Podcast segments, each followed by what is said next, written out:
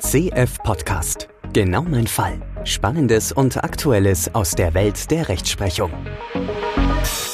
Ein herzliches Willkommen zu unserem CF Podcast Genau mein Fall.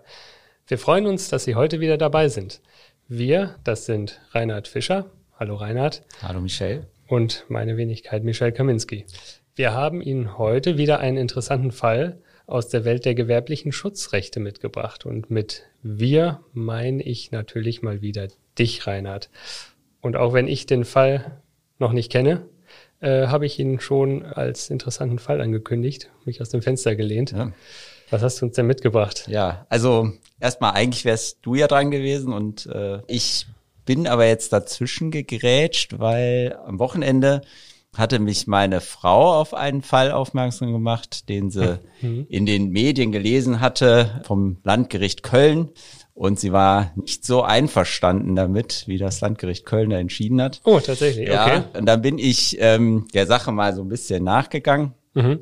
Und habe tatsächlich festgestellt, es ist ein Fall, der ist im August letzten Jahres schon entschieden worden. Ja. Aber irgendwie jetzt im Laufe der letzten Woche, ich glaube, äh, initial von Heise, behandelt worden und dann haben einige Medien den auch behandelt, weil er offenbar ganz interessant ist und ich habe ihn dann auch nachgelesen und fand ihn auch interessant und dachte, ähm, dann ändern wir mal spontan den Fall für heute und äh, ich hatte dich ja gestern gefragt und warst auch einverstanden, ja, ja. dass ich da jetzt dazwischen gehe. Und ich und, weiß nicht, ich habe natürlich überlegt, was es aktuelles sein kann, aber ja. ich weiß es nicht. Ich denke nicht, dass ich ihn kenne. Ja, ich bin gespannt, ob die Zuhörerinnen und Zuhörer vielleicht schon darüber gelesen haben, aber ja. ich dachte, wir bereiten immer etwas detaillierter auf und ich habe dir mal wieder einige Bilder mitgebracht. Die musste dann mal so nacheinander blättern, aber ja. genau, äh, Hintergrund ist also das Landgericht Köln hatte einen Fall zu beurteilen, da war Kläger ein Fotograf. Mhm. Dieser Fotograf war gleichzeitig auch Geschäftsführer der, also wurde verkürzt dargestellt im Urteil N GmbH. Und die NGmbH hat äh, Fotografien dieses äh, Fotografen in einer bestimmten Art und Weise verwertet. Da gab es einen Lizenzvertrag zwischen dem Kläger und der also dem Fotografen mhm. und der NGmbH und der enthielt unter anderem folgende Klausel. Der Lizenzgeber, also Muss der Kläger, oder? nee, nee, okay. ist relativ kurz. Also okay. der Lizenzgeber, der Kläger räumt der Lizenznehmerin, also der N GmbH, für ihr zur Verfügung gestellte Fotografien ein einfaches Nutzungsrecht ein. Dieses Nutzungsrecht beinhaltet die Veröffentlichung der Fotografien im Internet sowie auf Printmedien, Kataloge, Flyer etc. Mhm. Außerdem gestattet ist der Druck der Fotografien für On-Demand-Aufträge auf verschiedenen Materialien und dann ist beispielhaft aufgeführt Leinwand, Holz, Meta, Papier, Vlies etc. Ja. So, Kläger das, gibt dieses Nutzungsrecht an die GmbH. An die N GmbH, mhm. genau. Mhm. Jetzt behauptet der Kläger, jetzt, jetzt fangen wir mal an mit den Bildern, die du vor dir hast. Du hast da ja. auf den ersten Seiten mehrere Fotos dargestellt und der Kläger gibt hier an, dass er derjenige ist, der diese Fotos aufgenommen hat und entsprechend halt der Urheber und ausschließlich Berechtigte an diesen Fotos ist. Okay. Soll ich? Genau, du kannst mal kurz erklären, was du auf diesen Bildern siehst. Ja. Ich sehe eine Blume, und damit sind meine biologischen Kenntnisse schon am Ende. Das ist, äh, es ist eine Tulpe. Äh, genau, die Tulpe hätte ich noch erkannt, ein bisschen ausgefranstere Blätter, ne, sozusagen, ja. eine rote äh, Tulpe, die ähm, wenig überraschend einen grünen Stiel hat. Ja. Ist so ein bisschen markant, weil äh, zumindest auf dem linken Foto ist so ein bisschen die, die weitere Perspektive. Ne? Man sieht den, den Stiel der Tulpe, der so einen Knick macht. Zwei kleine Blätter, die sich äh, davon wegwölben. Und äh, rechts, das ist, glaube ich, nur eine vergrößerte Ansicht des Bildes links, wenn ich das richtig sehe. Ja, ich glaube, also vielleicht sind, ist es auch ein zweites Foto. Nee, ich glaube, es sind mehrere Fotos. Oder, also es sind so, insgesamt, okay. also wenn du so ein bisschen blätterst, sind insgesamt okay. sind es elf Motive, ah, ja, okay. die doch ja. recht ähnlich anmuten. Okay, äh, ja, ich sehe. Es sind ja, verschiedene, aus verschiedenen, es ist vielleicht immer die gleiche Blume, zumindest aber dann aus verschiedenen Perspektiven, Drehungen mal. Genau. Ähm, sind ja acht, neun, zehn, elf verschiedene, ne? Mhm. Genau, elf sind es insgesamt. Ja. Genau. Und diese Lichtbilder, also diese Fotografien, die hatte der Fotograf auf einem Internetauftritt auf seiner Seite hinterlegt, quasi als seine Fotos und mhm. äh, dort waren sie auch mit seinem Namen versehen. Also dass quasi auf, auf seinem Internetauftritt halt deutlich wurde, äh, dass das Fotos sind, mhm. von, bei denen er Urheber ist. Mhm, mhm. So, jetzt kommt die Beklagte in dem Rechtsstreit vor dem Landgericht Köln. Die Beklagte war eine Anbieterin von Ferienwohnungen zur Miete.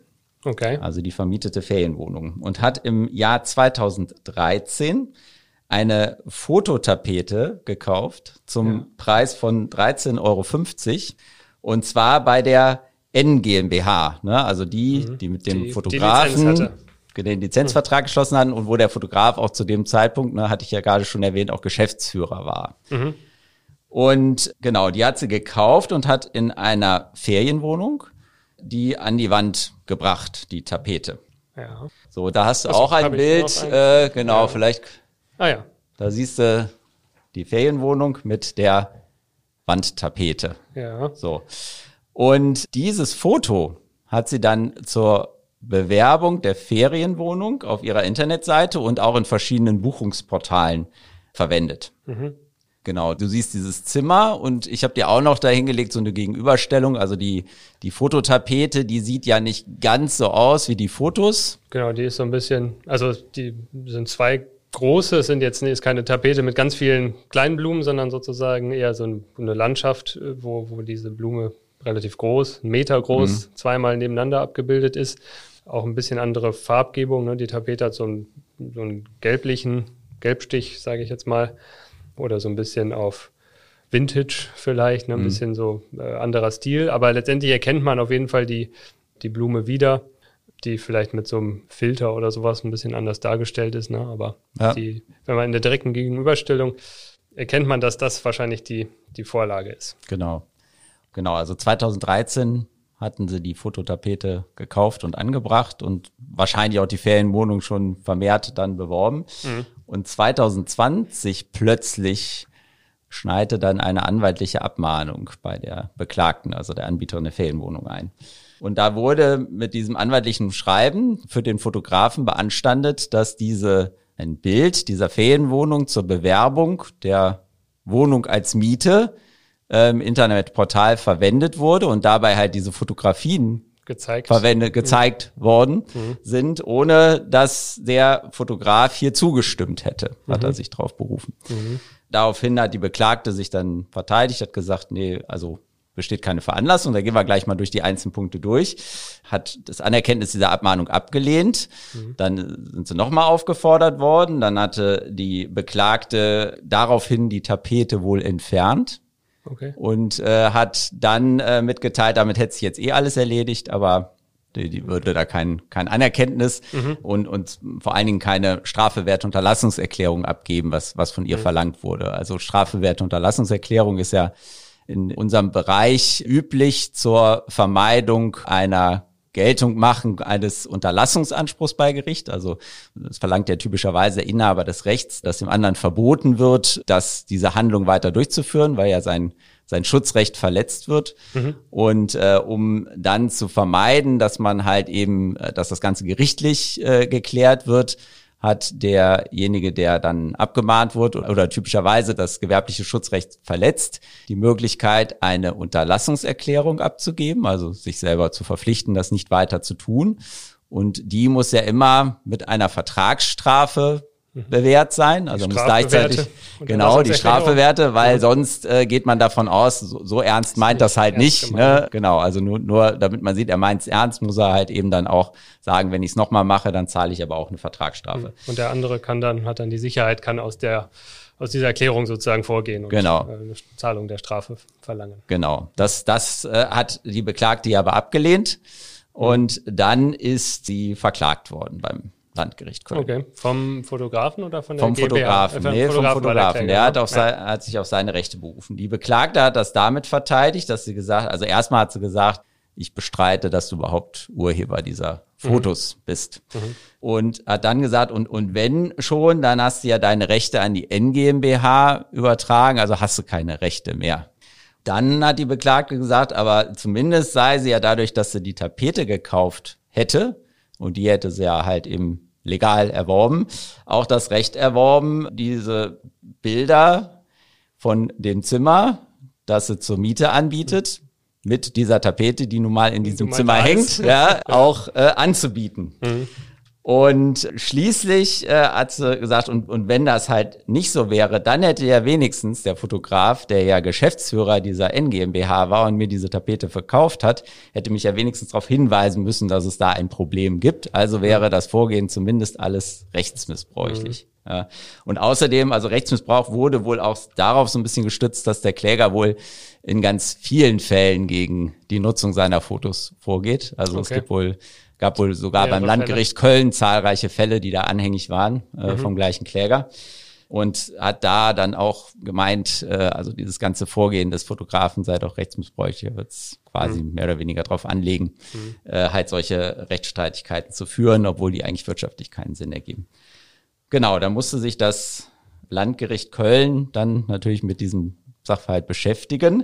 Und jetzt würde mich natürlich mal interessieren, wie du das eigentlich siehst. Also Tja, das ist ein interessanter Fall. Also, ja. ich meine, man hat natürlich also zum einen die Ebene, mal die Tatsache ausgeblendet, dass wir hier eine leichte Abwandlung haben und ob eventuell da, was sozusagen auf der Kläger, Fotograf, äh, GmbH-Seite passiert ist, überhaupt die Frage, wie ist es mit dieser Abbildung eines Zimmers, wo nun mal Gegenstände drin sind, die möglicherweise urheberrechtlich geschützt sind oder auch nicht. Mhm.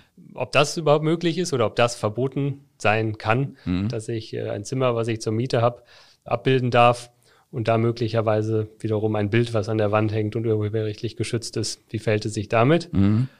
Und die andere Ebene ist ja, dass die Tapete äh, gar nicht äh, exakt dem Werk von dem Fotografen äh, entspricht, sondern das leicht abgewandelt wurde. Und man so jetzt die Frage hat, ist das überhaupt eine, eine legale Kopie oder ist das schon, ist diese Tapete, greift die sozusagen, ist das schon eine Urheberrechtsverletzung? Was natürlich hier komisch mhm. wäre, da ja der Geschäftsführer der Fotograf selber ist, mhm. ob das vielleicht noch eine Rolle spielt. Ja. Aber grundsätzlich, äh, also was, was jedenfalls den ersten Punkt angeht, dass man Bilder von Einrichtungen zur Anbietung, jetzt wie hier eines Zimmers, ins Internet stellen kann, hätte ich jetzt so einfach von meinem Rechtsempfinden, ohne das juristisch geprüft zu haben, würde ich denken, da müsste eigentlich das Ergebnis sein, das müsste gehen. Mhm.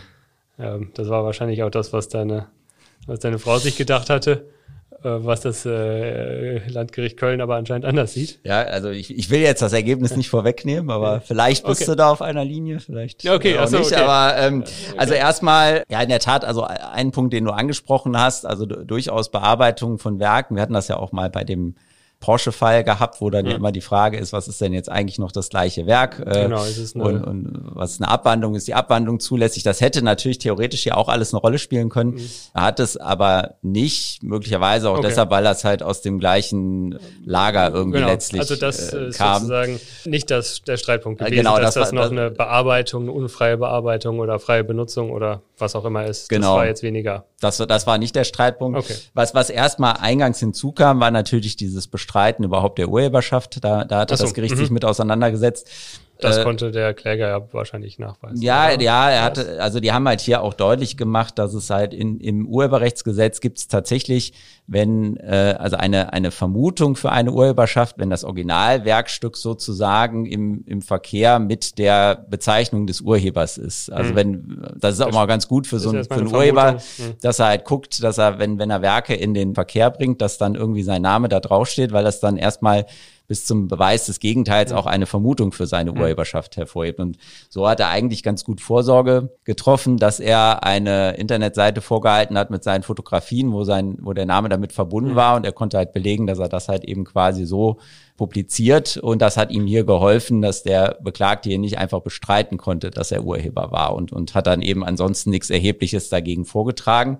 Also so wurde dann erstmal aus dieser Vermutungswirkung dann auch angenommen, der äh, äh, Kläger ähm, sei halt eben auch Urheber der ganzen Sache. Mhm. Und besitzt auch urheberrechtlichen Werkschutz an dem Bild oder war das genau also also er, er, dass es überhaupt also, Werksqualität erreicht dieses Foto war wahrscheinlich das wurde oder? nicht behandelt wobei man auch sagen muss jetzt wieder äh, aber aber da war das Urteil tatsächlich auch nicht sehr detailliert also hm. es ist erstmal so dass für eine Fotografie gibt es ja noch mal einen Urheber oder einen Rechtsschutz der auch im Urheberrechtsgesetz steht, aber für den du quasi so einen Lichtbildschutz auch bekommst, äh, wenn das keine schöpferische mhm. Qualität hat, also keine besondere fotografische Leistung ist. Mhm. Alleine der dafür, dass du, der Schnappschuss zum mhm. Beispiel, genau, äh, ist, ist auch geschützt. Wobei ich jetzt hier auch sagen würde, so wie die Fotos gestaltet sind, würde ich schon sagen, haben die auch durchaus einen schöpferischen Wert und, und das wurde ja letztlich auch angenommen. Ja. Mhm.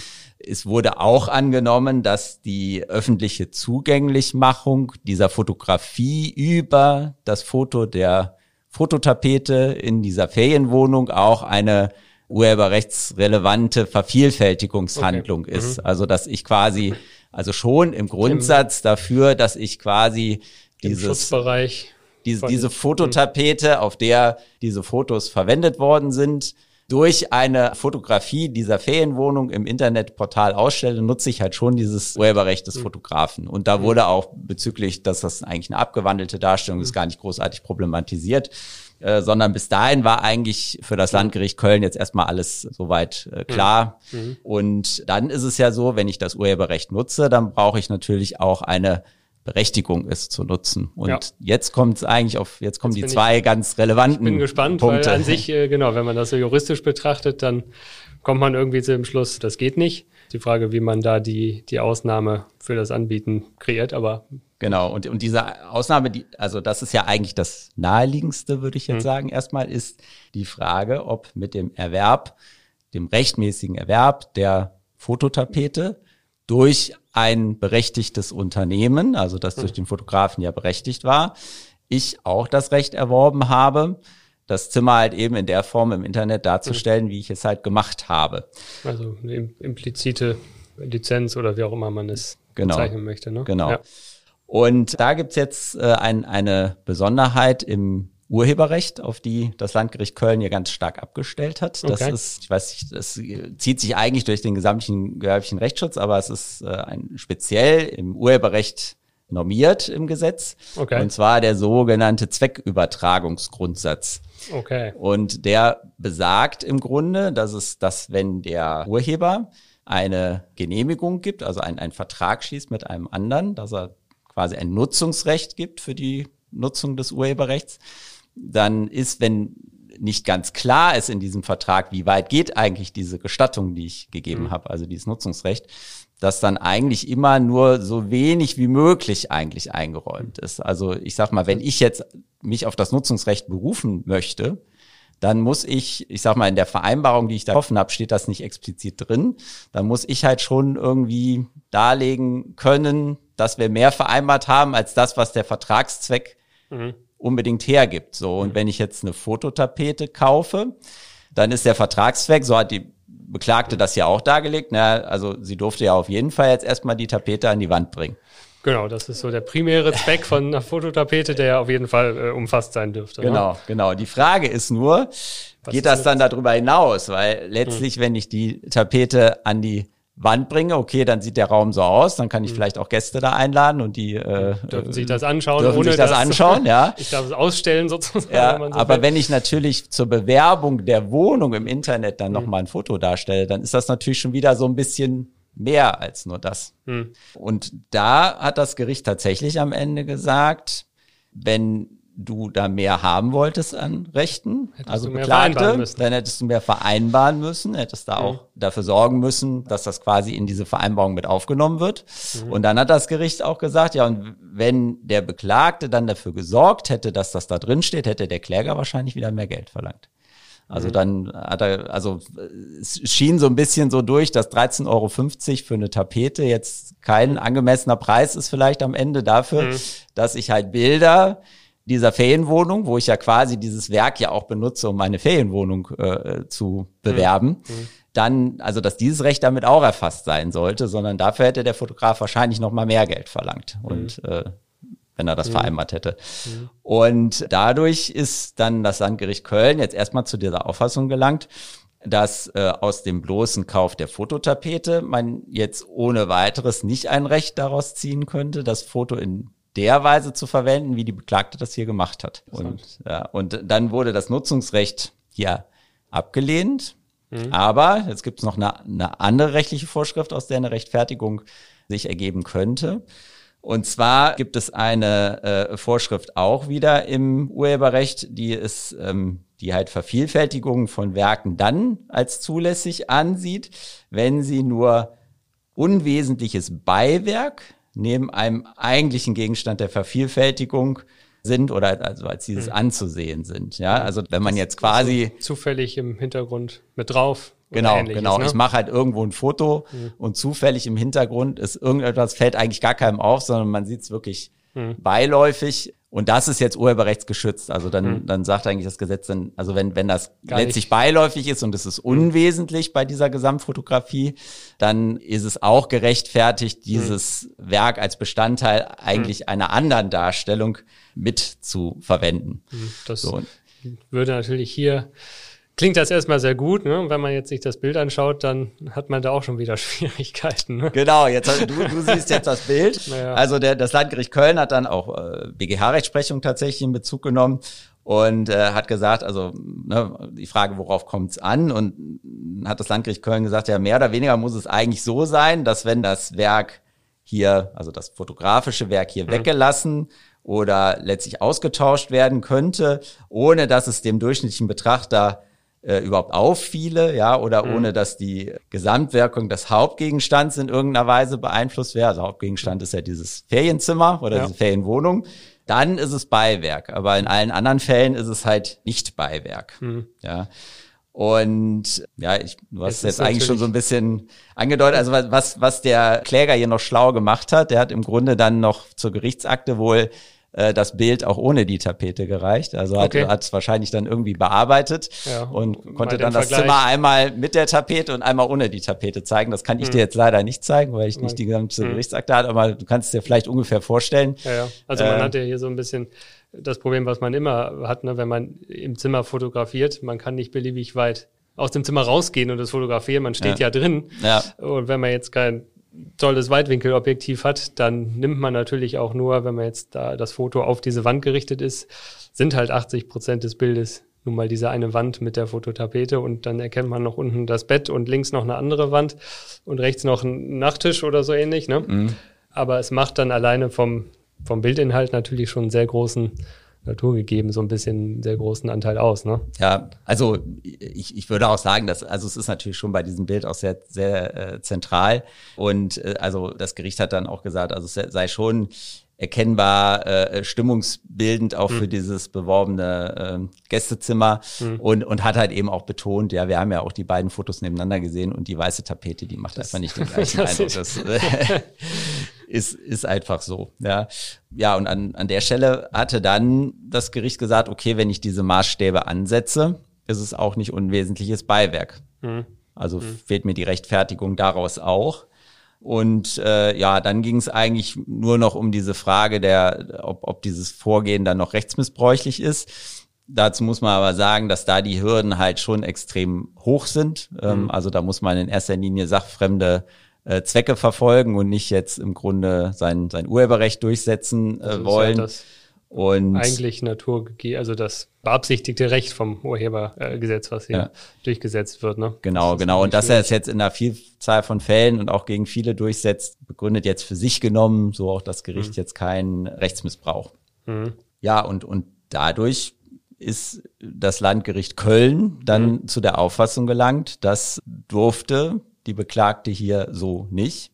Interessant, ja. Ja, dann spielten halt eben noch die Fragen, also für den Schadensersatz spielte dann das Verschulden noch eine Rolle. Da hm, das könnte man natürlich entsprechend äh, runtersetzen. Äh, aber, aber auch da, weißt du ja selber auch, im ist natürlich schnell, ist man äh, verschuldet. Ja, sozusagen. genau, genau. Also allein halt eben auch, dass man dadurch ne, also das Landgericht Köln sagt ja, gut, wenn, wenn die das ordentlich gewürdigt hätten, dann wären sie selber drauf gekommen, mhm. dass das hier keine, natürlich kein Nutzungsrecht war. gekommen wie das Gericht, äh, wenn man genau. das richtig macht. Und äh, war dann auch relativ schnell beim Verschulden. Ne? Mhm. Also dadurch äh, wurde dann quasi auch festgestellt, also Verschulden ist ja Voraussetzung dann für Schadensersatz, mhm. dass auch die Beklagte dann auch zum Schadensersatz verpflichtet ist, wobei der Schadensersatz selber wurde jetzt hier in der Entscheidung nicht fest beziffert, sondern die es wurde nach festgestellt. Genau, genau. Mhm. Und, und, und halt eben auch die äh, Beklagte erstmal verurteilt, dann Auskunft zu erteilen, in welchem Umfang mhm. sie denn jetzt eigentlich genutzt hat, mhm. äh, damit man den Schaden auch beziffern kann.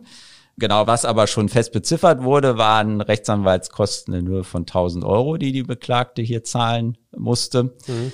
Und äh, also nur für außergerichtliche Rechtsanwaltskosten, die Kosten des mhm. Rechtsstreits kamen dann noch oben drauf. Und bezüglich der Frage des äh, Unterlassungsanspruchs, äh, da hatten wir ja anfangs erwähnt, die hat ja gesagt, ich habe die Tapete entfernt, also nutze ich es ja eh nicht mehr, aber auch das hat dem Gericht nicht ausgereicht, wie ich ja anfangs äh, auch erklärt habe. Also man, man, man geht davon, man braucht ne? diese strafbewährte Erklärung äh, und und ich meine die Möglichkeit, dass man die Tapete dann doch wieder hinhängt äh, mhm. und das dann noch mal benutzt besteht ja dann gleichwohl. Also kann man jetzt durch das bloße Entfernen der Tapete halt eben diesem Erfordernis, dass ich hier mich dann äh, mit, mit einer Vertragsstrafe verpflichte, äh, das nicht nochmal zu machen, dann halt eben auch nicht entgehen. Ja. ja. das sind ja eigentlich die ganz normalen äh, Maßstäbe bei, bei Unterlassung. Ne? Genau. Hm. Ja, und das äh, war eigentlich jetzt auch schon der Fall. Also ähm, man merke, ja, man ja. merke, dass halt eben selbst wenn man sein Zimmer mit einer urheberrechtlichen Gestaltung, ähm, also jetzt vor allen Dingen Hotelzimmer, mhm. Ferienwohnung, ja, wo ich gewerblich was vermiete mit urheberrechtlichen Gestaltung, die ich jetzt rechtmäßig erwerbe, hm. äh, ausstatte, muss man doch vorsichtig sein, äh, dass bei der Bewerbung man möglicherweise noch mehr an Urheberrechten braucht, als hm. äh, nur die Berechtigung, das Zimmer so zu gestalten. Hm. Und äh, genau. Ja, also wenn man so überlegt, wenn man auf durch Immobilien Scout klickt oder so, ja. da nicht zahlreiche solcher Verstöße zu finden wären, hm. ähm, ist wahrscheinlich jetzt auch gar nicht einfach, das zu finden. Ne? Also ist jetzt die Frage, wie das hier in der Konstellation überhaupt aufgetaucht ist, ne? dass ja. da dann sein Künstler das Werk dann da wiederfindet, das muss natürlich auch erstmal passieren. Aber andererseits, mhm. klar, also wenn man, ich weiß nicht, beim schwedischen Möbelhaus so eine mhm. Tapete kauft und das an die Wand macht und ja. dann äh, jetzt vor allem in Zeiten von Airbnb und Co. Mhm. Äh, private Räume vermietet, kann sowas natürlich schnell passieren. Ne? Ja. Ja, also es ist, äh, deshalb hat es ja, glaube ich, so eine gewisse mediale Aufmerksamkeit jetzt gekriegt, weil die Folge mhm. natürlich relativ groß ist. Ich sag mal so, man, äh, ich vielleicht ist das Ergebnis nicht zwangsläufig, zu ja. dem das Landgericht Köln hier gekommen ist, aber ich finde es trotzdem auch nicht Nö, unvertretbar kann, begründet. Nee, genau. Ich hatte mich auch gefragt, an welcher Stelle könnte man denn anders abbiegen, ja. sozusagen ja. in der, in der Kette. Und wahrscheinlich wäre es dann letztendlich die Zweckübertragungslehre, den Zweck äh, dann doch etwas wohlwollender weiterzufassen und zu sagen, in heutiger Zeit ist typischerweise, wenn man solche, solche Tapeten oder Bilder an der Wand hat, auch, auch Bilder davon äh, zu Mietzwecken oder Vermietungszwecken mhm. irgendwo zu zeigen. Äh, aber klar, da muss ja. man natürlich sagen, klar, das ist natürlich mehr als der klassische Zweck, das an die Wand zu hängen. Ja, also darüber könnte man da hinkommen, was natürlich jetzt hier so eine Besonderheit auch schon dieses Falls war es, aber was natürlich häufig eventuell der Fall ist, dass natürlich ein Fotograf nicht selber diese Tapeten veräußert, ne, dass er quasi ein diese anderes Unternehmen berechnet, diese Zweistufigkeit. Mhm. Und auch da kommt es natürlich immer darauf an, welche Rechte hat jetzt im Grunde derjenige, der die Tapete vertreibt. Genau, wenn er ähm, die gar nicht weitergeben kann oder wie auch immer. Ne? Genau, genau. Und, mhm. und dann kann man sich auch gegen Fotografen schlecht werden, weil so ein, also das, so einen gutgläubigen Erwerb eines Urheberrechts gibt es dann auch nicht. Also ich kann mhm. jetzt zum Beispiel nicht sagen, wenn ich von dem, der die Tapete verkauft, der mhm. die Rechte nicht hat, dass ich aber trotzdem davon ausgehen konnte, dass er vom Fotografen diese Rechte bekommen hat. Also wenn er die nicht hatte, konnte er sie ja auch nicht vergeben. Nee, nee, klar, dann muss man sozusagen auf der Ebene schon äh, eine weitergehende Übertragungslehre annehmen und sagen, ja. wenn jemand sein Bild zu Zwecken der Tapetenherstellung verkauft, dass dann wiederum sowas auch schon mit lizenziert sein genau. müsste. Ähm,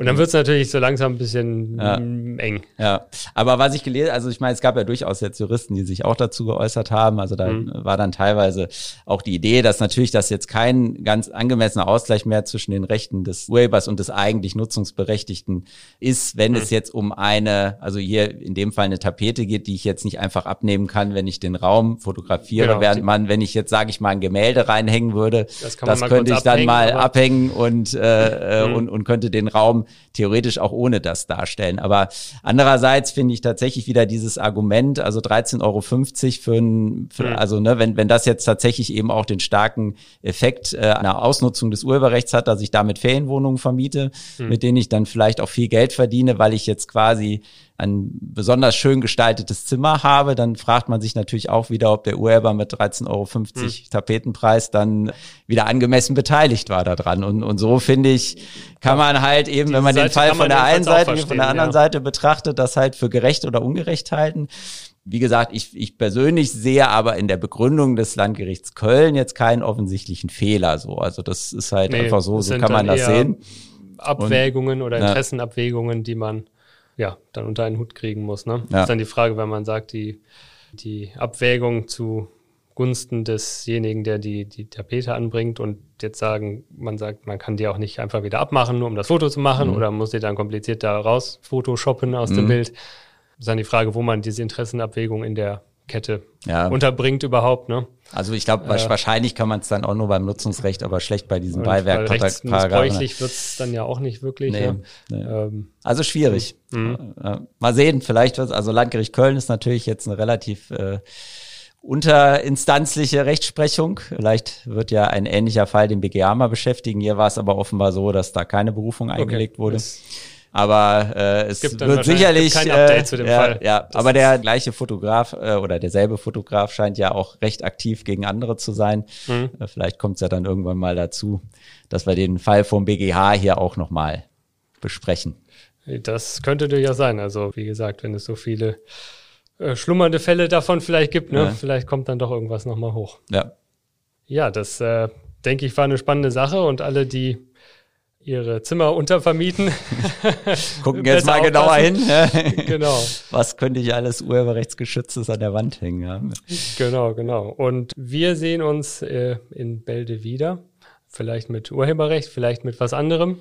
Ich bin gespannt, was du dann zu präsentieren hast. Genau. Ja. Vielen Dank fürs Zuhören und wir hören uns bald wieder. Auf Wiederhören. Wiederhören rechtlich im Bilde und gut unterhalten sein unter cohaus-florak.de slash blog.